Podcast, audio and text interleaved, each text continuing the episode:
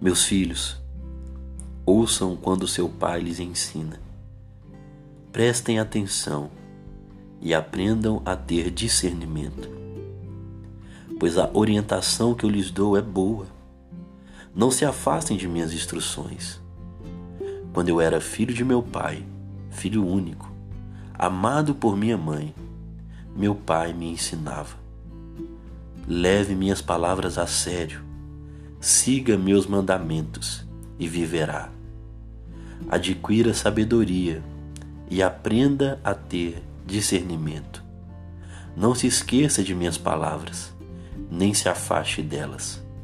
Não abandone a sabedoria, pois ela o protegerá.